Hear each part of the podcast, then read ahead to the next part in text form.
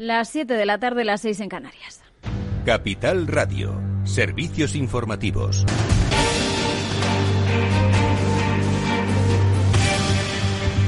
Buenas tardes. Empezamos repasando las últimas cifras de coronavirus. El Ministerio de Sanidad ha notificado hoy 10.829 nuevos eh, casos. Eh, con ello, la incidencia acumulada sigue bajando. Se sitúa en 349 casos por cada 100.000 habitantes. En cuanto al número de fallecidos, asciende hoy a 337. Y mientras tanto, el Consejo Interterritorial de Salud ha actualizado también esta tarde el plan de vacunación contra la COVID-19 sanidad y pese a que el total de vacunados en España supera apenas el millón de personas, se ya incluye, Javier Luengo, también a esa población de entre 45 y 54 años. Así es, después de los mayores de 80 años será el turno de quienes tienen entre 70 y 79 y tras ellos los de entre 60 y 69 años. Así lo ha decidido este miércoles el Comité de Salud Pública del Sistema Nacional de Salud, integrado por técnicos de comunidades autónomas y Ministerio de Sanidad, y cuya rueda de prensa esperamos que se produzca en los próximos minutos. Además de todos estos, el comité también ha acordado que la vacuna de AstraZeneca, que recordemos no se administrará a las personas mayores de 55 años debido a la falta de eficacia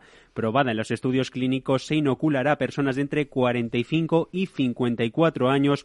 Una vez termine de pincharse a los trabajadores esenciales, todavía queda por decidir cuándo se comenzará a vacunar a la población general. Por el momento, lo que sí hemos sabido este miércoles es que la Comisión Europea ha anunciado la ampliación de los planes de compra de vacunas de hasta en 500 millones millones de viales, 300 millones del antídoto de Moderna y 200 millones más del compuesto desarrollado por Pfizer y BioNTech. Gracias, eh, Javier. Pues sigue así la Unión Europea intentando avanzar posiciones comprando nuevas dosis eh, de vacunas después de las irregularidades en las entregas que hemos visto ya con los tres laboratorios que tienen vacunas aprobadas en el viejo continente, Pfizer, BioNTech, Moderna y también AstraZeneca. Y por cierto que Madrid prevé que la vacunación de los mayores de 80 años comience la próxima semana. Será el jueves 25 cuando se inicia la administración de dosis a policías municipales, bomberos y personal de protección civil. La comunidad prepara un dispositivo para 30.000 grandes dependientes no institucionalizados. Eh, también desde mañana jueves se amplía el toque de queda en la región. Desde las 10 pasa a las 11 de la noche. Más asuntos. Miramos a Cataluña porque Esquerra y la CUP se han reunido este miércoles para iniciar esas negociaciones de cara a la formación del Gobierno y a la investidura y se han eh, emplazado a una segunda reunión la semana que viene para seguir negociando. Lo explican las formaciones eh, en sendos eh, comunicados. Señalan que los partidos han valorado esos resultados del pasado 14 de febrero y han coincidido en resaltar la victoria del independentismo de izquierdas. Dejan, por tanto, por ahora en un segundo plano a Junts. Y la tensión en el seno del gobierno central se ha palpado hoy después de que el ala del PSOE no aplaudiera las intervenciones de Pablo Iglesias, un gesto que para el vicesecretario de Comunicación del PP, Pablo Montes, y nos muestra la clara fractura que hay dentro del gobierno de coalición liderado por Pedro Sánchez. Uno de los últimos puntos de fricción ha venido por la denominada ley trans. La vicepresidenta Carmen Calvo ha obviado esta norma del Ministerio de Igualdad tras asegurar ante los medios que el objetivo en esta legislatura es que salgan adelante tres leyes relacionadas con la igualdad. Esta legislatura va a tener como mínimo tres grandes leyes de igualdad. Una ya está, la trajo el Ministerio de Igualdad hace un año. Todavía no entró en la Cámara, pero está trabajándose la ley LGTBI en la que estamos trabajando y la de igualdad de trato en la que ya está la Cámara. Yo creo que es una agenda maravillosa para una gran democracia como somos. Y eso importa más que todo lo demás. Pues con esto, la verdad es que Unidas Podemos ha considerado que el PSOE habría cruzado líneas rojas, sobre todo al bloquear la tramitación de esa norma de la ley trans en el Consejo de Ministros. Recordamos que Carmen Calvo ya ha dicho en alguna ocasión que pone en peligro la seguridad jurídica esa nueva norma. Y mientras se está viendo un acercamiento entre el Partido Popular y el Ejecutivo, el presidente del Gobierno y Pablo Casado han mantenido esta tarde una conversación telefónica sobre el reforzamiento institucional, también sobre la renovación de aquellos órganos constitucionales cuyo mandato ha expirado, como el Consejo General del Poder Judicial, el Defensor del Pueblo o el Consejo de Administración de Radio Televisión Española. Hasta aquí este boletín informativo. Ahora se quedan con After Work, con Eduardo Castillo a las 8 el balance, con Federico Quevedo. Hoy entrevista a Melisa Rodríguez, portavoz nacional de Ciudadanos. Capital Radio. Siente la economía. Invierte en acciones al contado de todo el mundo, sin comisiones, así de simple. Infórmate en xtb.es y abre tu cuenta 100% online en tan solo 15 minutos. Riesgo 6 de 6. Este número es indicativo del riesgo del producto, siendo uno indicativo del menor riesgo y 6 del mayor riesgo. ¿Harto de tertulias políticas y de quienes lo saben todo? Sube un peldaño intelectual en tu vida y sintoniza la gran tertulia de la economía. Un debate pragmático y sin afinidades que revela las grandes transformaciones de nuestros días, con figuras de gran talla económica como Pedro Schwartz, Ramón Tamames, Francisco Navarro, César Arranz, Hermenegildo Altozano, Isabel Aguilera, Manuel Moreu, Juan José Rubio y Fernando Zunzunegui, entre otros. La gran tertulia de la economía, cada mañana a las 8 y 20 en Capital, La Bolsa y la Vida, con Luis Vicente Muñoz.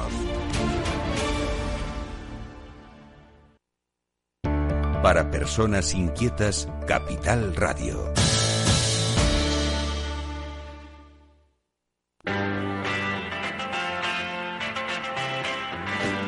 Después del trabajo, After Work, con Eduardo Castillo, Capital Radio.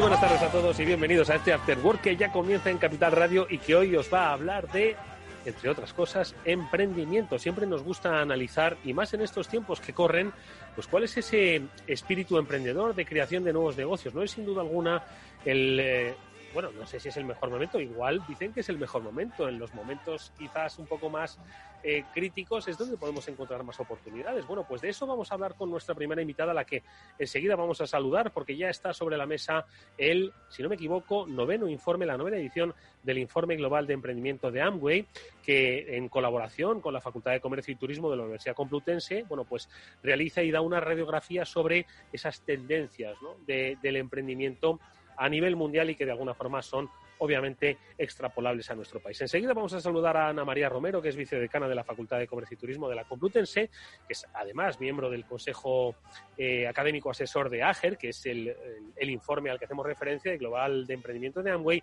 Pero antes saludo a nuestro amigo Chimo Ortega, que ya se incorpora con nosotros. Chimo, ¿qué tal? Muy buenas tardes. Hola Eduardo, buenas tardes. Y con el que luego vamos a hablar, por cierto, de eh, cita importante de EFA con auto los concesionarios para ver precisamente un momento complicado para muchos sectores en general, para el del automóvil en particular. Chimo. Pues sí, la verdad es que está siendo un momento complicado, pero te tengo que decir que en esta reunión, como tú dices, de Faconauto, en este 30 Congreso de Faconauto, que va a tener dos partes, además, la virtual ahora y la física se pospone a no sabemos cuándo, esperamos que en junio, pero no se sabe cuándo, hay más optimismo del que yo podría pensar. Y eso a pesar de los malos resultados del año pasado, con la pandemia y cerrar los concesionarios, y de las cifras de enero y febrero, un 51% en enero de caída y un 40% en lo que llevamos en febrero. O sea Bueno. que ¿Hay optimismo? Bueno, ¿lo hay entre los emprendedores? Pues es algo que le vamos a preguntar a nuestra invitada. Ya está con nosotros conectada Ana María Romero, como decíamos, es vicedecana de la Facultad de Comercio y Turismo de la Universidad Complutense de Madrid y es miembro del Consejo Académico Asesor de AGER, que es el informe global de emprendimiento de, emprendimiento de Amway. Ana María, ¿qué tal? Muy buenas tardes, bienvenida. Hola, muy buenas tardes. Un placer estar aquí con vosotros. Igualmente que estés eh, para contarnos si hay o no hay optimismo, porque yo decía al principio, ¿no? Que quizás en estos momentos, quizás la gente es un poquito más prudente o no, o quizás es donde está viendo, y lo hemos visto antes de entrar en la antena, comentábamos todos, pues la irrupción ¿no? de las nuevas tecnologías, de estas tecnologías de videoconferencia, pues que quizás hace un año y medio alguien lo tenía como un proyecto de emprendimiento, hoy como un negocio bollante. Las oportunidades que nos dan los tiempos inciertos. Ana María, ¿cuál es un poco ese palpar de, del informe? Bueno, pues efectivamente, ¿no? Los momentos de crisis eh, siempre traen muchos retos, pero también oportunidades. Y bueno, el emprendimiento siempre ha estado ahí, pero ahora posiblemente se postule como, como una opción pues más sólida y sobre todo con todas las posibilidades del emprendimiento digital, del e-commerce, del social selling, que, que empiezan a, pisar fuerte como una opción tan válida como la venta tradicional o otras fórmulas y bueno, pues nos muestra que, como comentabas, ¿no? todo el tema de la digitalización lo estamos viviendo desde hace años, pero la pandemia y esta situación que nos, nos ha hecho ¿no? pasar a lo digital, pues ha puesto de manifiesto que estas nuevas fórmulas pues pueden dar un empujón importante al emprendimiento y consolidarse como una oportunidad de negocio tan válida como cualquier otra. Eh, Ana María, cuéntanos un poco en detalle, porque esta es la novena edición del, informe, es un informe importante que desarrolla Amway en colaboración con, en este caso, la academia, como es eh, la Universidad Complutense, pero que recoge, bueno, pues datos que quieren y pretenden ser significativos. Por lo tanto, entiendo que la muestra es importante y que de alguna forma abarca y va viendo una evolución, porque hace nueve años, si a alguien le preguntaban cómo eran las tendencias de emprendimiento, seguro que no se parecen en nada a las que tenemos hoy, ¿no? Pero para que, sobre todo, se sitúe la gente hasta qué punto tiene alcance este informe, que es lo suficientemente eh, significativo, como decimos. Efectivamente, es un informe muy amplio que en esta última edición los datos se han recogido en 25 países con casi 24.000 encuestados, lo cual es una muestra muy grande. Y, eh, además, bueno, pues eh, se, quería, se, quiere eh, em, recoger información no solo, en primer lugar, sobre la intención emprendedora, de, los encuestados, que es un tema recurrente a lo largo de las últimas ediciones, sino también cuáles son las oportunidades de negocio, las diferentes oportunidades eh, de negocio que contemplan estos, estos emprendedores, digamos, las diferentes fórmulas de emprender, también cuáles son los principales beneficios o razones que les llevan a emprender, las principales dificultades o frenos. Y un tema interesante, nuevo en esta edición, es eh, el tema de, pues de las redes sociales, del social selling, que qué sentir tienen ¿no? en cuanto a esto, que si están familiarizados o no y si, y si le ven potencial para llevar a cabo el emprendimiento. Y eh, obviamente, ¿no? Eh, yo creo que además lo hemos visto durante estos meses de pandemia, ¿no? Llevamos ya un año eh, oyendo hablar de coronavirus, que ha cambiado pues la forma de emprender, ha cambiado la forma de ver el mundo de los negocios y de transformar negocios tradicionales, obviamente, ¿no? Pues que ven en comercio electrónico, en redes sociales, bueno, pues una vía de adaptarse, ya no solo de sobrevivir, ojo, sino de afrontar un futuro, un futuro incierto. Entonces entiendo que los resultados, eh, Ana María, pues van un poco en esta línea. Eh, Chimo, por otro lado, que te invito, ojo, a que reflexiones y preguntes con a nuestra invitada, ¿vale? Pero bueno, Ana María, no sabes la que te ha caído, me deja preguntarte. Responderé lo que pueda. Entiendo, que, si algo ha marcado ¿no? este, esta novena edición es eso, ¿no? Es el, pues el mundo digital, ¿no? Y la creación de nuevos negocios y un poco los perfiles, ¿no? En, torno a, esta línea, ¿no? Efectivamente, la, eh, la, venta tradicional sigue estando ahí. Un 48% de los encuestados siguen diciendo que es una opción de negocio que elegirían. Pero lo que más llama la atención es que se pone a la misma altura el comercio electrónico, que el social selling va detrás, que de repente convertirse en influencer es una opción también de negocio, que antes no contemplábamos. Eh, luego, bueno, pues hay matices, ¿no? Si los hombres, las mujeres, evidentemente la gente más joven, por debajo de 35 años, eh, bueno, pues están más familiarizados, tienen más formación y resulta más, a principio, ¿no? Pues en un principio más fácil pero, pero en, diferentes niveles, en, todas las edades, ha ido, va creciendo estas nuevas fórmulas. Mm. A mí, a mí me gustaría saber, eh, porque hablamos mucho de digitalización, de estos emprendedores, de las nuevas generaciones, pero yo, por ejemplo, hoy, eh, cuando estaba haciendo el programa hace unas horitas, ahí en directo, me estaban hablando de digitalización, ¿vale? Algo que yo llevo yendo, por ejemplo, por ponernos en el caso de hoy, en el sector de los concesionarios, no te exagero, 10 años, ¿vale? Pero los tres últimos tremendos. Si hubieran hecho todo lo que han dicho, no es que estuvieran digitalizados, es que habían dado el paso siguiente, ¿vale? Que no sabemos ni cuál va a ser. Pero, sin embargo, es verdad que con, la pandemia eh, les ha llegado un momento en que el 40% de su negocio prácticamente es digital. Y al taller, eh, que era uno de los servicios esenciales, no había otra manera de ir si no era con una cita electrónica previamente cogida. Entonces, han tenido que correr, ¿vale? A pesar de que llevaban 10 años, han tenido que correr. ¿Cómo puede cambiar el negocio tradicional, la digitalización, la que estamos viviendo ahora? Porque claro, llevamos mucho hablando de digitalización, como tú dices, y que las nuevas generaciones van a cambiar, que consta que tengo tres hijos y te creo, pero, pero es verdad que todo eso es real, pero el negocio tradicional, que es eh, sigue siendo la economía de este país hasta ahora, ¿cómo va a cambiar? Bueno, a ver, eh, evidentemente nunca hay cambios drásticos. Es verdad que se han acelerado por la pandemia. Eh, la digitalización, en fin, se nos llena mucho la boca, pero claro, requiere habilidades, requiere inversión, eh, que, se va haciendo poco a poco. Es verdad que eso, que eso se ha acelerado y, y lo estamos viendo, pero al mismo tiempo los negocios tradicionales también juegan su papel. De hecho, eh, fijaos, un 48%, es el mismo porcentaje que de comercio electrónico señalan el comercio tradicional, por lo que también, en fin, fórmulas híbridas que combinen eh, ambos modelos, pues también pueden encontrar ahí la ventaja competitiva. Yo creo mucho en eso, en el negocio tradicional que sí acelera lo que tiene que acelerar y busca una forma híbrida para ir complementando la parte de negocio tradicional que va a ir perdiendo sí o sí. lógicamente.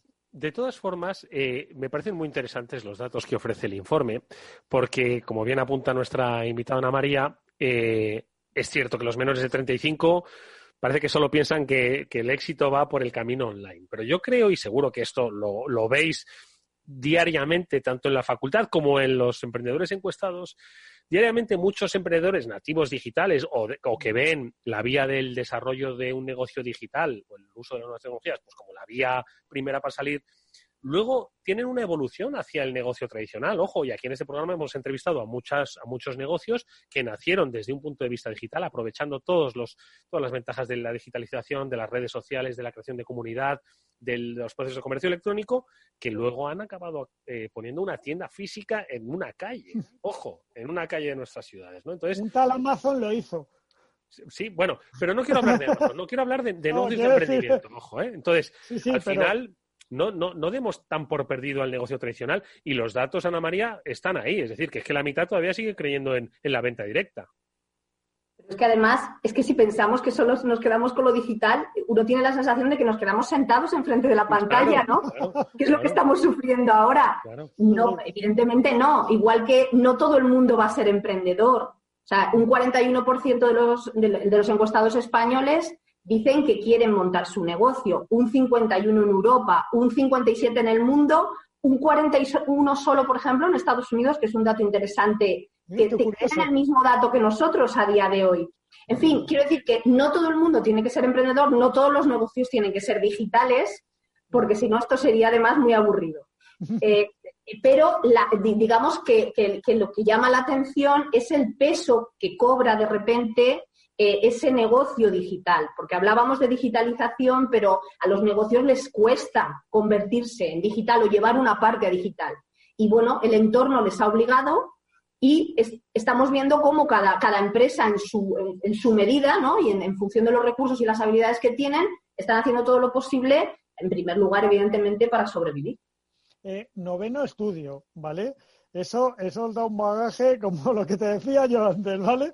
Es el noveno estudio, lleváis nueve, nueve ediciones analizando los usos y costumbres y la adaptación que está teniendo esta sociedad a plataformas que van a ser, yo estoy seguro, nuestro común de uso en los próximos años. Eh, ¿Cómo ha cambiado? Eh, el momento que hemos vivido realmente, porque es cierto que ha habido una evolución, tú lo decías antes, que no hemos pasado de la noche a la mañana, que no todo era no digital y ahora es todo digital, ¿vale?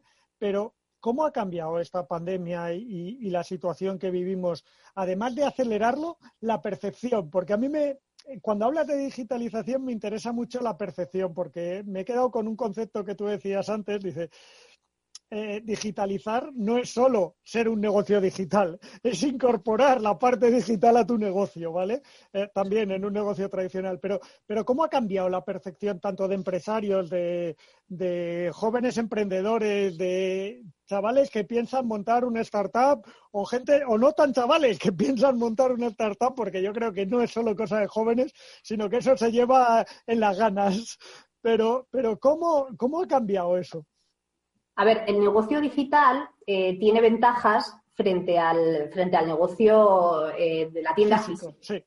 El primer inconveniente que tienen siempre los, emprendedores es el dinero, la financiación. Los negocios digitales suelen requerir menos financiación.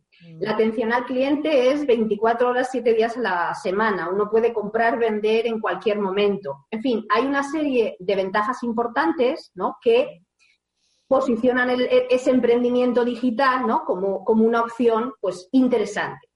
En, lo que, eh, en cuanto a lo que te referías de cómo ha acelerado la pandemia, en el informe toda la información se recogió en el 2019 justo antes de la pandemia. Ah, pero, pero, para intentar ver eh, el efecto de la pandemia, se ha recogido eh, de tres preguntas información una vez que ya la pandemia se había producido.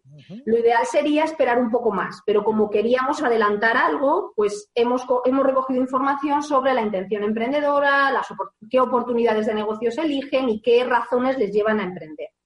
Y hemos visto que se mantiene, se mantiene la tendencia, pero crece aún más. Es decir, el comercio electrónico, el, negocio tradicional sigue estando ahí, pero el comercio electrónico sube un poquito más. Lo mismo pasa con el social selling, con el, negocio de los influencers, en fin, la intención emprendedor se ha mantenido, por lo tanto, la pandemia, digamos que todavía pues ha reforzado el efecto eh, o la necesidad de esa digitalización. Pues eh, no nos queda nada más que recomendaros dos cosas. Una de ellas, y es un aspecto que es obvio, lo comentaba nuestra invitada, eh, todo esto se hace aprendiendo a hacerlo. Es decir, que la ciencia infusa no baja y nos pone ya en conocimiento del social media como herramienta de venta. Y dos, este informe puede servir de eh, guía, bitácora, pues para aquellos que estáis pensando en emprender, por dónde están yendo los tiros, porque al final quien monta esto es porque también son consumidores, ojo. Por lo tanto, creo que es muy fácilmente identificable hacia dónde van esas tendencias. Los resultados que nos ha dado esta novena edición del Informe Global de Emprendimiento de Amway, que se ha desarrollado junto con la Universidad Complutense de Madrid, eh, concretamente con la Facultad de Comercio y Turismo, cuya vicedecana, Ana María Romero, nos ha acompañado estos minutos. Enhorabuena por ese nuevo trabajo. Estaremos ansiosos. No quiero decir que este informe no me guste, pero el de el décimo informe, que va a ser absolutamente excepcional, ese sí que tenemos que analizarlo en profundidad. Ana, María, eh, me ha encantado que lo sepas. Muchas gracias. Estaré encantada de volver a contaros el nuevo informe. Gracias por todo. No os vayáis. Nosotros hacemos brevísima pausa. Enseguida seguimos con Chimo Ortega unos minutos que nos hable de Faconauto. Hasta luego.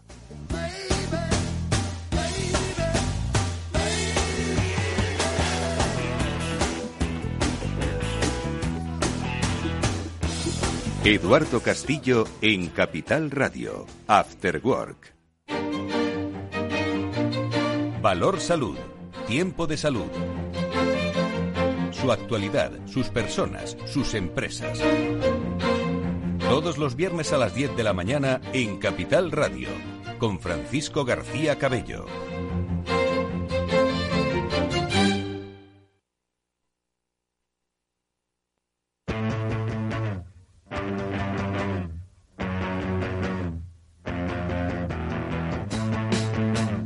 After Work con Eduardo Castillo.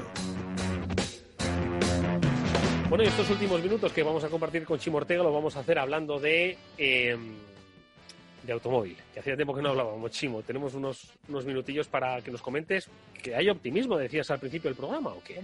Somos capaces de hablar de cualquier cosa, tú y yo, Eduardo, pero sí, es verdad. Vamos a hablar ahora de automóvil, porque vamos a hablar del Congreso de Faconato. Un congreso que fíjate que me ha quedado eh, a ver, hoy, hoy empezaba el Congreso, aunque en Capital Radio llevamos toda la semana con ese Congreso Faconoto, llegaremos hasta el viernes, pero, pero me ha llamado la atención eso, que dados los malos datos de ventas que llevamos en enero y febrero, que parecía que llegaba 2021 y esto iba a mejorar, eh, y dado la mala situación que ha habido, pues mira, eh, hay optimismo. Y te digo por qué hay optimismo. La, rentabilidad media de los concesionarios ha crecido un 0,5%. O sea, ha sido positiva. Claro, hay de todo en la viña del Señor. Hay quien crece un 1,6, 1,5, mejores, y hay quien ha perdido, obviamente pero la rentabilidad media se queda en positivo, un 0,5, muy poquito, y con unos volúmenes de ventas más bajos, con lo cual el líquido, por decirlo de alguna manera, es, es inferior, muy inferior, ¿vale? Ya se ha visto afectado como todos los negocios, pero esa pequeña rentabilidad positiva junto a, con la, a la confianza en que si las vacunas van por el camino que se debe eh, la confianza del consumidor, más que los datos macroeconómicos, que también, pero sobre todo la confianza del consumidor, se recuperará en el segundo semestre del año, pues, eh, y bueno, las promesas por parte de comunidades autónomas de gobierno que, el sector no puede caer, porque es verdad que cuando cae el sector del automóvil, te recuerdo que el problema es que caemos todos, porque es una parte importante, impositivamente hablando, en cuanto a exportaciones de nuestra balanza comercial de la economía española. Entonces, eh, pues hay ganas por parte de todos de recuperarlo. Y luego está como yo digo, esos fondos europeos, ¿vale? Ese maná de fondos europeos que todo el mundo espera, que si echamos cuentas no va a haber para todos, ¿vale? Y que esas MDIs, esas manifestaciones de interés que se han presentado, al fin y al cabo no son más que manifestaciones.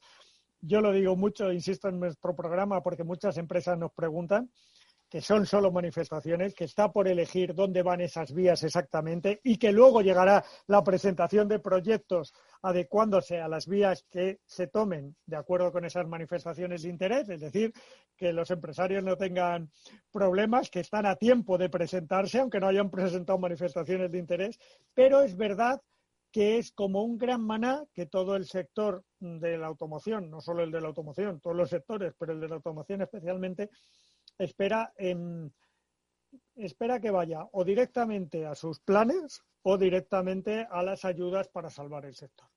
Eh, esta mañana estábamos con la ministra de Industria en el Congreso y nos contaba, además de que el MOVES se amplía con 400 millones en vez de 200 como el año pasado y que puede hasta duplicarlo si hay demanda para el vehículo eléctrico, porque es una cuestión necesaria electrificar España. Además de eso, anunciaba cosas como que España se va a tomar en serio, tú te acuerdas que en tu programa lo hemos hablado, lo de la extracción del litio, el convertirse en un polo industrial para las nuevas cosas que tienen que ver con el automóvil, como por ejemplo las baterías, ¿vale? Bueno, pues si esa línea industrial se toma en serio en España, eso hace que haya buenas expectativas para la industria del automóvil y sobre todo para la componente de automóviles, que en España es importantísima. Si la distribución se le crea un marco regulatorio adecuado y, puede salvar los muebles, eh, pues bueno, no está tan mal la cosa y son optimistas. más de 8.000 empleos se han perdido, todo hay que decirlo, durante el año pasado, pero son 8.000 empleos que, como decía el presidente de Falconauto, son de calidad porque llevan mucha formación detrás.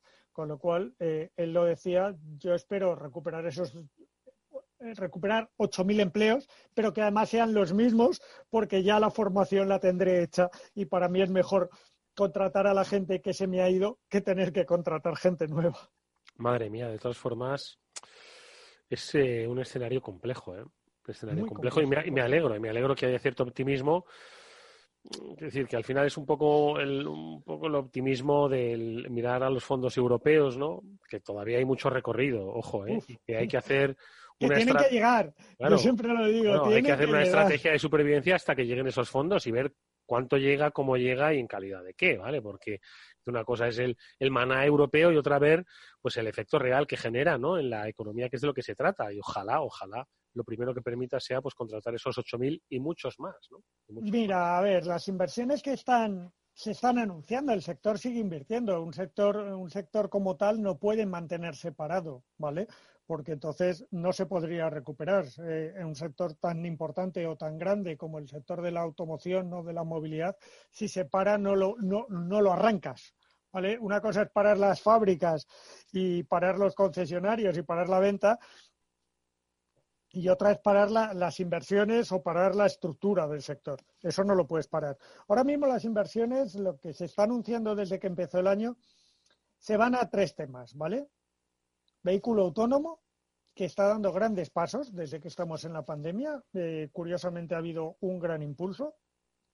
Digitalización y a las inversiones en Asia o que vienen de Asia y esto está marcando una recuperación un tanto desigual y con una alta carga tecnológica en el sector del automóvil.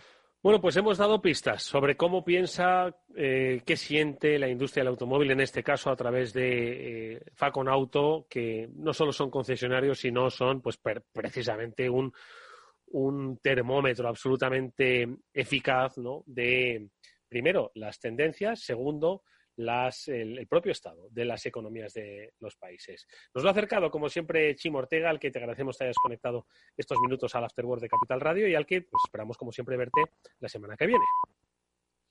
Pues no lo dudes, aquí estaremos en tu Afterword y toda la semana ahora, permíteme que lo diga, en sobre ruedas que hemos cambiado horario a partir de esta semana.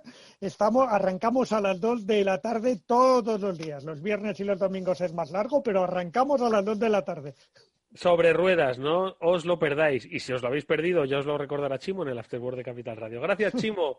Nosotros, por cierto, hacemos una brevísima pausa y volvemos a hablar del espacio, que lo de Marte ya está aquí y queremos poner cierto orden y derecho.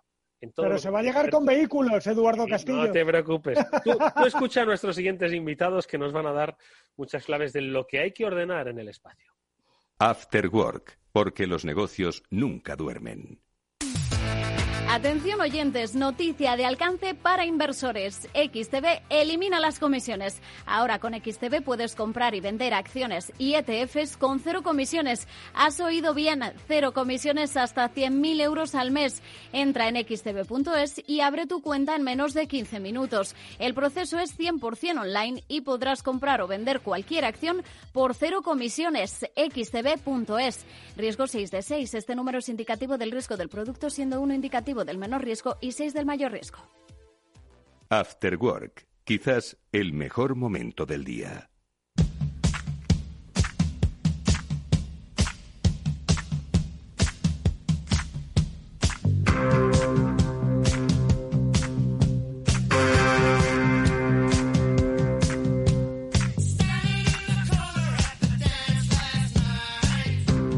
Bueno, pues seguimos en este Afterwork y como os decía, esta es la semana de la ciencia y del espacio, diría yo, porque todos los ojos de la Tierra están mirando nuevamente a Marte. ¿Qué ocurre? Que mañana, jueves día 18, aterriza la rover Perseverance. Si no me equivoco, ahora se lo vamos a preguntar a los especialistas, es la quinta misión de la NASA en el eh, país, como se le conoce, el país de color terroso, en fin, en el que hemos puesto muchas expectativas. Obviamente hay pues mucho por descubrir en cuanto a eh, astronomía, en cuanto a ciencia, pero también hay mucho que conocer en cuanto a qué implica esto para los países, qué supone para el planeta. Y si alguien nos puede decir esto es el derecho, porque al final todo se debe regir por una regulación. No puede ser esto un, el primero que llegue, ahí lo determina. Bueno, pues por eso nosotros hemos querido dedicar esta última parte del programa a analizar pues cuáles son las implicaciones de todo tipo que tiene esta misión, la Rover Perseverance, y lo vamos a hacer porque precisamente mañana, eh, pasado mañana, perdón, a propósito de este aterrizaje, en la Universidad Pompeu Fabra se va a desarrollar un interesantísimo seminario sobre pues, qué implicaciones tiene desde el punto de vista del derecho y cómo los países van a interactuar con eh, pues, este hito espacial. Y este seminario pues, va a estar, eh, entre otras cosas, moderado por Santiago Ripoll, que es catedrático de Derecho Internacional Público de la Universidad Pompeu Fabra, al que saludamos ya en este programa. Santiago, ¿qué tal? Muy buenas tardes. Hola, buenas tardes, muchas gracias. Y también va a estar eh, participando en el mismo pues un especialista que ya conocimos en nuestro programa y que mira mucho al cielo desde el punto de vista legal. Él es Jordi Sandalinas, que es abogado, es experto en derecho aéreo y es miembro, entre otros, del Instituto Iberoamericano de Derecho Aeronáutico. Jordi, ¿qué tal? Buenas tardes, bienvenido igualmente. Hola Eduardo, un placer estar con vosotros. Bueno, ambos sois gente de leyes, ¿no? Pero entiendo que eh, mirando siempre al cielo. Por lo tanto, mi primera pregunta es un tanto obligada, ¿no? Nosotros que al final pues no somos tan especialistas en la materia aeroespacial, pues un poco que nos comentéis por qué es tan importante este rover Perseverance, por qué mañana estamos todos mirando ese aterrizaje eh, que nos vuelve un poco a devolver pues la ilusión que teníamos pues por la digamos exploración espacial tan importante es y tan importante es que lo miremos desde el punto de vista del derecho? A ver, Santiago, te lo pregunto. Pues, eh, bueno, en primer lugar, muchas gracias. Eh, y sí, efectivamente es muy, muy importante, ¿no? Durante este mes de febrero, no solo es lo que va a ocurrir el próximo viernes, ¿no? Sino que ha habido también un par de acciones, diríamos, que están eh, encaminadas también hacia, hacia Marte. Y es eh, realmente muy, muy importante esta actuación en la medida en que supone eh, la, posibilidad de acceder a, Marte, cosa que hasta este momento era prácticamente impensado. Entonces eso nos da una idea del desarrollo eh, científico y tecnológico, las posibilidades de reemprender, digamos, esta carrera espacial y, efectivamente lo que nos está planteando a los juristas es una necesidad de regular eh, cómo pueden actuar los estados eh, en, Marte y otros cuerpos celestes, ¿no? Y, hacer uso de los recursos que, ahí se encuentren. Hmm.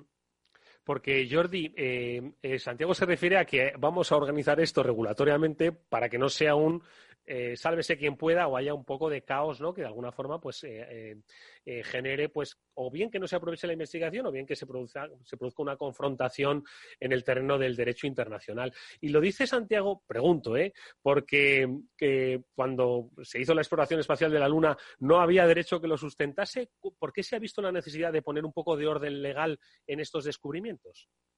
Claro, efectivamente, todo, todo empezó básicamente un poco la, pugna entre estados para ver quién llegaba, quién llegaba primero. Eh, todos eh, sabemos que veníamos o que estábamos en plena eh, Guerra Fría, estaba todo el tema del, del, satélite ruso, el Sputnik, y luego Estados Unidos no quiso ser menos y entonces quisieron llegar, llegar a la Luna. Y efectivamente fue eh, el año 69, si no recuerdo mal, donde Neil Armstrong pues puso el pie en la luna en, nombre de, toda la humanidad, con lo cual fue un hito, ¿no? A partir de allí pues ya hubieron diferentes eh, misiones Apolo en las que pues creo, no sé si llegaron hasta seis veces a, nuestro satélite en este caso. Y entonces, claro, evidentemente el, derecho internacional del espacio habla de, la, de que no es posible la apropiación del espacio como tal, sino que es un, un elemento que forma parte de la humanidad y que es de beneficio de, toda la humanidad, con lo cual ningún Estado puede apropiarse del espacio, del espacio en sí. Y por eso, por ejemplo, si en el 69 eh, llegamos a la Luna, en el 67 es cuando sale el Tratado Internacional del Espacio Exterior, ¿de acuerdo? Que es el texto madre, el texto vinculante que ha unido y que todavía hoy es objeto de debate en las Naciones Unidas a los efectos de delimitar cuestiones tan importantes como qué es eh, el espacio exterior y cómo lo delimitamos. Con lo cual, eh, hay mucho debate. Es un, es un derecho eh, que esto, pues, lo debemos tener, debemos de ser muy conscientes que es un derecho que está en estado naciente. ¿Eh? Hay un jurista que se llama Marchand que habla de que eh, es un jus naciente, es decir, em, si antes nosotros teníamos una trayectoria desde el derecho romano, que vinimos desde nuestros derechos nacionales, nuestros derechos históricos, etcétera, etcétera, y pudimos llegar al derecho internacional privado, al derecho internacional público, claro, ahora de alguna manera estamos en una especie de, círculo en el, en el cual pues tenemos las sinergias estatales junto con las sinergias internacionales, formamos parte de organismos internacionales muy importantes y entonces, bueno, hay una, una sinergia desde un punto de vista del derecho internacional, pues muy importante de cara a establecer pues un, orden y sobre todo a motivar eh, eh, la actividad y a potenciar la actividad no solo de los estados, sino del sector privado en este caso. De todas formas, eh, Santiago, em, ¿no da la sensación, lo digo desde el absoluto desconocimiento, de que el derecho está llegando un poco pronto, antes incluso que la ciencia? Lo digo porque ya se va conociendo y se va descubriendo mucho a propósito de Marte, pero que todavía queda mucho recorrido para la ciencia como para que ya el derecho quiera empezar a meterse. ¿O, creéis, eh, te lo pregunto Santiago también, se lo pregunto Jordi, eh, que es necesario precisamente pues para evitar que eh, la ciencia, ¿cómo decirlo? Bueno, no, se trata de ponerle límites a la ciencia, sino un poco pues para regular precisamente ese desarrollo científico que todavía está por hacer en Marte. Sí, Mira, yo, entiendo que em, dos cosas, ¿no? Por un lado, tendríamos este conjunto de, reglas de derecho internacional que se aprobaron en los años 60, 70, en los primeros, bueno, durante esas dos décadas, eh, coincidiendo con la primera fase, digamos, de la eh, carrera espacial. Entonces ahí se sentaron los principios eh, básicos. Bueno, ningún país eh, aunque sea el primero en llegar, eh, puede decir que tiene soberanía sobre ese cuerpo celeste, sobre la Luna, sobre Marte. También se dijo que no se podía utilizar con fines militares, no solo con fines pacíficos, no se podía tener armas nucleares, etcétera. Toda una serie de principios básicos que están señalando, bueno, eso, hay un interés de todos los países, independientemente de que estén más o menos desarrollados, en que se explore y se utilice el espacio ultraterrestre. pero también hay un interés de la humanidad. ¿no? Eso se tiene que hacer en beneficio de todos. Y entonces ahora, eh, en este segundo momento de desarrollo científico-tecnológico, parece inminente ¿no? que, bueno, la exploración, la utilización, eh, la explotación de los minerales que encontramos en cuerpos celestes puede ser ya una realidad prácticamente inmediata. Y entonces eso es lo, que el derecho internacional eh, tiene que abordar. Antes o paralelamente a que se produzca eh, este fenómeno, eh, el derecho tendría que aprobar una serie de reglas, actualizar esas normas jurídicas que había, que hicimos en esos años 60, 70. Y luego, perdona, con esto quiero añadir que el segundo punto, tenemos un precedente, un precedente que es la exploración y explotación de los fondos marinos y oceánicos. Entonces, ahí el derecho que llegó tarde. Eh, y, bueno, se hizo un convenio en el año 82, ya había tecnología para eh, poder explotar esos fondos marinos y, y, sin embargo el acuerdo que se hizo, bueno, pues era como muy rígido y los grandes países, los países que tienen tecnología para realizar esas inversiones y esa explotación, pues no participaron de ese acuerdo y tuvo que hacerse una enmienda ya en los años 90. Bueno, pues se trata un poco de evitar eh, esta situación. Eh, Jordi, ¿alguna reflexión a lo que dice Santiago? Sí, sí, efectivamente. Eh, en la línea de lo, de lo, que comenta Santiago, pues eh, claro, lo que tengo que decir es que ahí em, eh, se, se, miran uno a otro el derecho de, digamos, que, que regula las cuestiones jurídicas de alta mar, incluso te diría, el convenio en inglés es el United Nations Convention of the Law of the Sea, el derecho del mar, habla sobre el pabellón, sobre la bandera, la asociación con el, el principio de jurisdicción e incluso aquí va, va ligado sobre quién tiene, eh, claro, el satélite, cuando lanzas un satélite al espacio, y entonces, entonces en este caso, de quién es propiedad del satélite, y entonces por eso he comentado antes, el principio de no, apropiación del espacio, pero sí los estados tienen derecho a tener jurisdicción y control sobre, sobre el, el objeto que lanzan al espacio. Y es muy importante porque tenemos, eh, en este caso, cuestiones como el límite entre el derecho aéreo, el derecho espacial, dónde empieza uno, dónde acaba otro, cuál es el principio de soberanía, eh, podemos sobrevolar por encima de, un Estado. Hay cuestiones y conflictos a nivel internacional donde tenemos a nivel de derecho aéreo eh, aeronaves, por ejemplo, que han sobrevolado el territorio americano y eran, eran de soberanía rusa, si no recuerdo mal. Entonces, claro, todo esto ya se sabe. Entonces, yo creo que no solo, no solo el derecho no se anticipa, yo creo incluso diría que llegamos tarde, porque eh, hay cuestiones sobre el big data, el blockchain, eh, inteligencia artificial, hay cuestiones que, se tienen que tratar y se tienen que regular. Es la velocidad del desarrollo tecnológico a fecha de hoy que el derecho eh, pues le cuesta dar abasto, yo creo. Incluso solamente tenemos que mirar en cuanto al tiempo, cuántas patentes se inventan al año a nivel de, de cuestiones aeroespaciales, tardamos a veces hasta siete años en sacar una directiva europea. Con lo cual, eh, me acuerdo que, la Unión Europea, desde un punto de vista pues, eh, jurídico, eh, estaba con la, directiva de, diseminación de imágenes de alta resolución y mm. entonces el Consejo de Europa de alguna manera tumbó el, informe de la Comisión Europea por falta de motivación. Entonces, claro, los estados tienen que ponerse a legislar eh, por ejemplo, en España no tenemos una agencia espacial eh, per se y somos la quinta, el quinto estado de la Unión Europea. Eh, estamos, en este caso, la misión marciana, estamos presentes allí. Tenemos el Instituto de Astrobiología que con una de las múltiples cámaras que, tiene el rover Perseverance está allí y ha hecho, un, ha hecho una estación meteorológica espectacular, todo un, conjunto tecnológico que, bueno, que, el rover, el rover Perseverance marca un hito por muchas cuestiones, como te comentaré. Incluso eh, desde un punto de vista astrobiológico tiene interés, con lo cual es un tema donde el derecho tiene que tener la mirada muy, muy abierta, tiene que tener un campo, un campo de visión enorme, pero también desde un punto de vista del derecho de los estados tienen que hacerse esfuerzos y tiene que avanzar Oye, ¿creéis, eh, Jordi, que eh, antes lo comentaba Santiago, ¿no? Al final estamos hablando de minería, estamos hablando de explotación de recursos.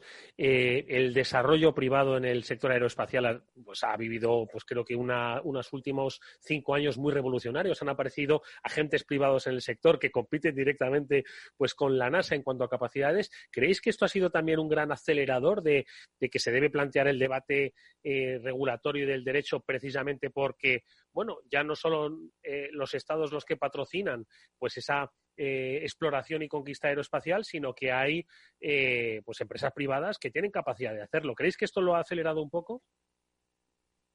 Sí, sí, efectivamente, llevas toda la razón.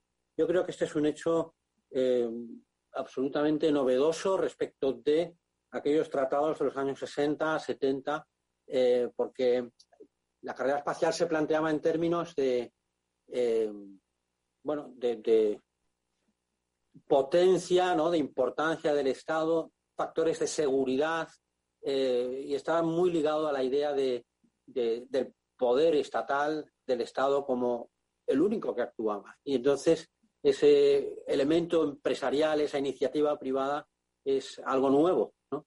Y que efectivamente está haciendo eh, replantearse. Bueno, vamos a intentar mantener esos principios, pero también hemos de dar juego eh, a las empresas. ¿no?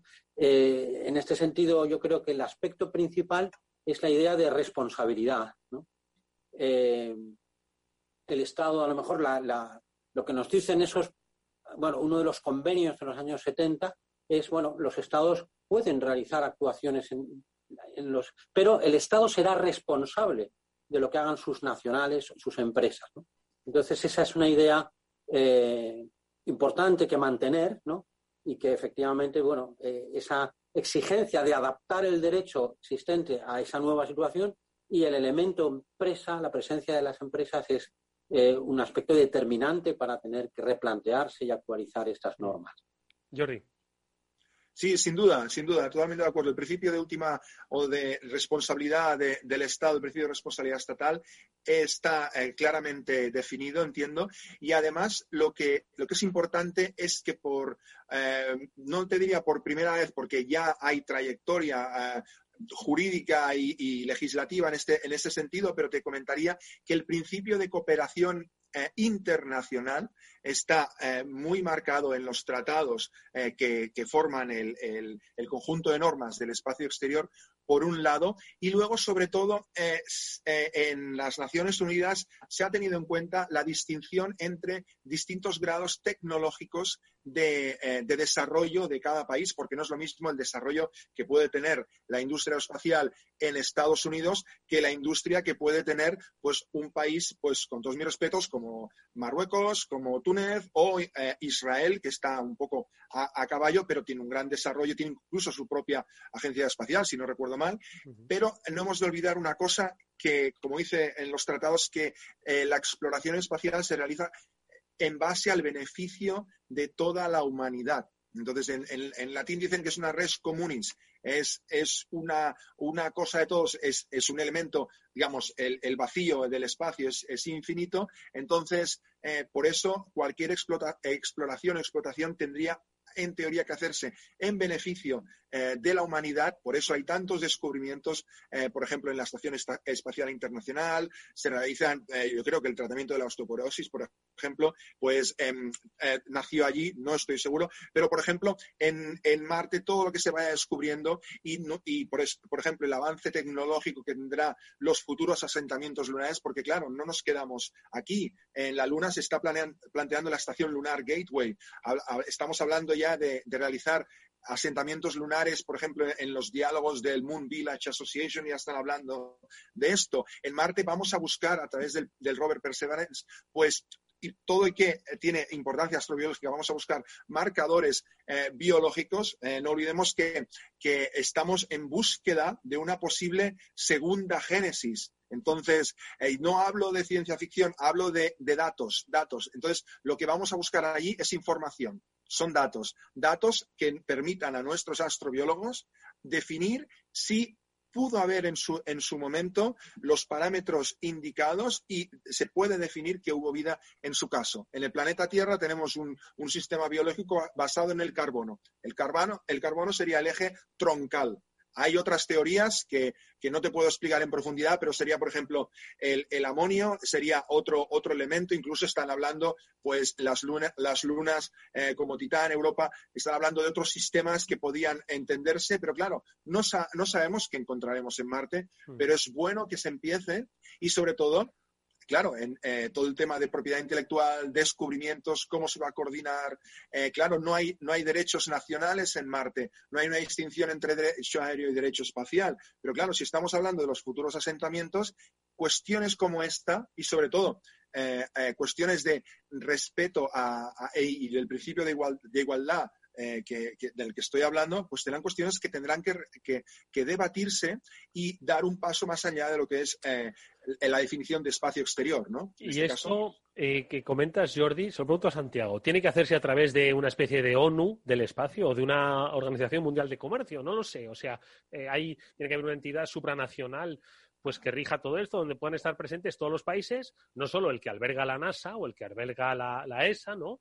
Sino, pues, oye, Marruecos, Brasil, donde pues su potencial desarrollo de la industria aeroespacial es mínimo, o bueno, lo desconozco, ¿no? Pero vamos, que, que, no está en primera línea, por lo menos que sepamos. Entonces, ¿qué, se crea un, un, organismo supranacional? ¿Cómo hacemos?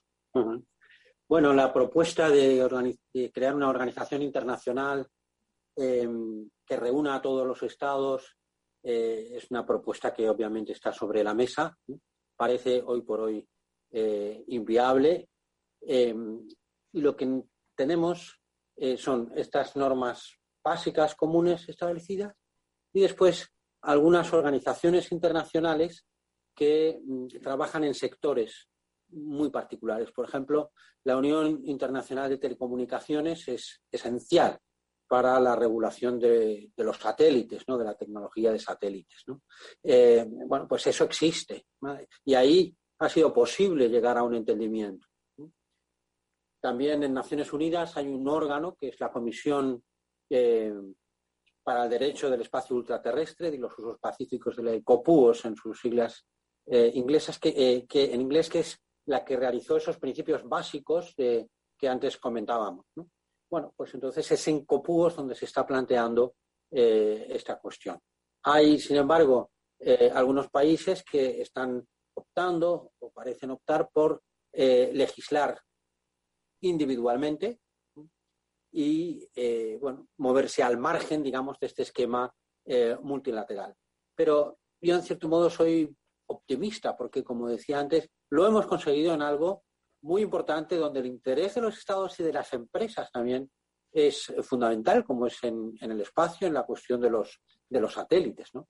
Mm. Es verdad que la, la, Unión Internacional de Telecomunicaciones ya existía, eh, pero bueno, ese consentimiento, ese acuerdo ha sido posible eh, conseguirlo. Mm. Jordi. Sí, sin duda, sin duda. Eh, tenemos, por ejemplo, varias instituciones, aparte de la labor del COPUOS, pues tenemos el grupo de, eh, observación de la Tierra con sede en Ginebra, también eh, lo, que, lo que comentaba Santiago, la Unión Internacional de Telecomunicaciones, que me parece que también está en Ginebra. Incluso ahora lo que se está hablando es de, crear como una especie de eurocontrol aéreo que regule los, los slots, ¿no? De, incluso de las, de las misiones espaciales. Es lo que se está comentando y se conoce como Space eh, Traffic Management, ¿no? Entonces, claro, eh, no, tenemos que olvidar que, no solo eh, tenemos satélites que orbitan el planeta Tierra, que son satélites de teleobservación, satélites de telecomunicación, satélites de, navegación, nuestro GPS, entonces, sino que también se está hablando, pues bueno, de constelaciones satelitales, microsatélites. Tenemos dispositivos aéreos que, por ejemplo, están dedicados a la observación de la Tierra, que van desde globos aéreos hasta drones, a aviones eh, que tienen sus distintos sensores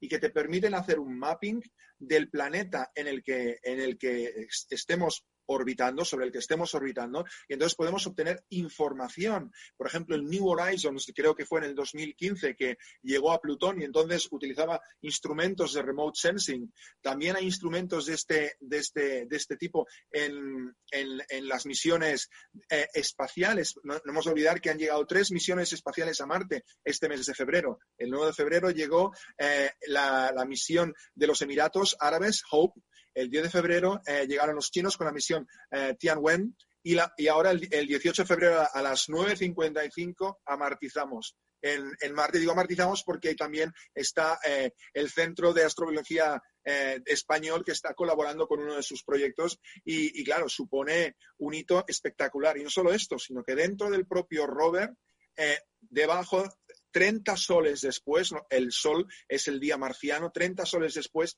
eh, eh, la NASA pues tiene previsto sacar un helicóptero dron eh, conocido como Ingenuity, ¿de acuerdo? Que va a explorar la posibilidad, no tiene una misión en sí, sino explorar la posibilidad de realizar un vuelo en Marte, con lo cual sería la, la primera vez que podemos volar en la órbita de un planeta que no sea el planeta Tierra. Entonces, claro, las características marcianas, su, eh, su característica, eh, porque tiene un 1% de atmósfera, eh, obviamente los científicos hablan de que pudo haber vida, pero por una serie de cuestiones, pues el planeta perdió esta, esta posibilidad en teoría. Y entonces, claro, ahora van a martizar en el cráter conocido como Jezero, donde se sabe que hubo agua. Entonces, ¿por qué se sabe que hubo agua? Porque han encontrado tres elementos, ¿de acuerdo?, que son típicos para la existencia de agua o a través de los cuales se pueda deducir. Entonces, a través de, claro, están probando la posibilidad de sobrevolar y, en un futuro hacer un, mapeo topográfico de la superficie marciana, si bien no lo podrán eh, controlar desde la estación de control de la NASA, sí podrán darle órdenes y enviar eh, parámetros para que eh, una vez recibidos, pues puedan realizar el, el Ingenuity, pues un vuelo para moverse según determinadas zonas, porque no olvidemos que el Perseverance se irá moviendo, con lo cual es un esfuerzo eh, de geoingeniería, un esfuerzo científico que ha tenido que aunar eh, eh, esfuerzos de distintos países. Imagínate los, los, acuerdos que han firmado entre ellos a nivel internacional, los acuerdos bilaterales, las de patentes que se han tenido que proteger. Todo esto, estamos hablando de una misión de muchos años que se resuelve en siete minutos de terror que es el momento en el que tenemos que se desprende el segmento espacial que lleva el rover a Marte, perderemos la señal durante siete minutos y luego la recuperaremos si todo ha ido bien. Imagínate lo grande que es esto. Escuchándoos, no me cabe la menor duda de que la siguiente misión que se envíe Decíais que el Instituto Astrofísico de Canarias pues había puesto ahí una estación eh, meteorológica. Yo creo que la siguiente debéis poner un volumen de derecho internacional adaptado al siguiente aparato porque efectivamente si no se regula todo este desarrollo, eh, difícilmente va a ser, sobre todo, aprovechable por las naciones y, como nos ha puesto de manifiesto Santiago Ripoll, va a redundar en beneficio de la humanidad, que es de lo que se trata. Interesantísimas las reflexiones que nuestros invitados nos han dejado. Jordi, súper breve, que se nos acaba el tiempo. Mira, súper breve. Imagínate en el año 2030 cuando tengamos los samplers de vuelta en el planeta Tierra, porque estos samplers que recogen, está previsto que una misión los vuelva a recuperar y nos los traiga aquí. ¿Qué cuestiones se van a suscitar? Las muestras eh, geológicas que va a realizar el Perseverance. Pues eh, será el derecho el que acabe poniendo un poquito de orden. Nos agradecemos mucho a Santiago Ripoll, catedrático de Derecho Internacional Público de la Pompeu Fabra, y a Jordi Sandalinas, es abogado, es especialista en Derecho Aéreo y miembro del Instituto Iberoamericano de Derecho Aeronáutico, que nos hayáis acompañado en estos últimos minutos del Afterwork. Ha sido fascinante. Y eso que yo no pensaba que el derecho fuese tan fascinante. Aplicado al mundo del espacio, lo es sin lugar a dudas. Mucha suerte porque hay muchísimo trabajo que desarrollar. Suerte con esa conferencia del día 19 y estaremos, por supuesto, pendientes de que todo vaya muy bien para esa Robert Perseverance. Jordi, Santiago, muchísimas gracias. Vale, gracias, un placer. Y a todos ustedes nos despedimos como siempre hasta mañana que volveremos con el Afterword de Capital Radio a la misma hora, a las 19 en punto, aquí en la sintonía de Capital Radio. Gracias, hasta pronto.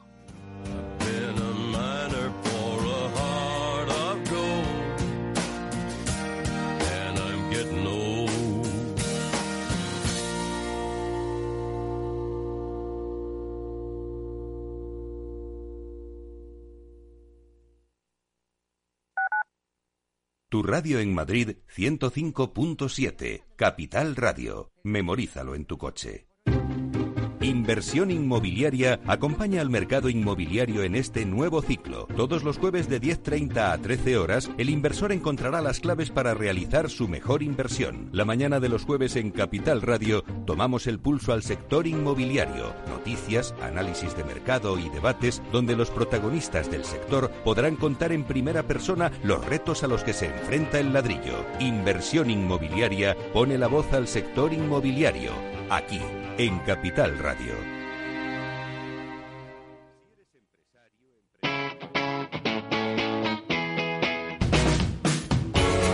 Capital Radio. Despierta la economía.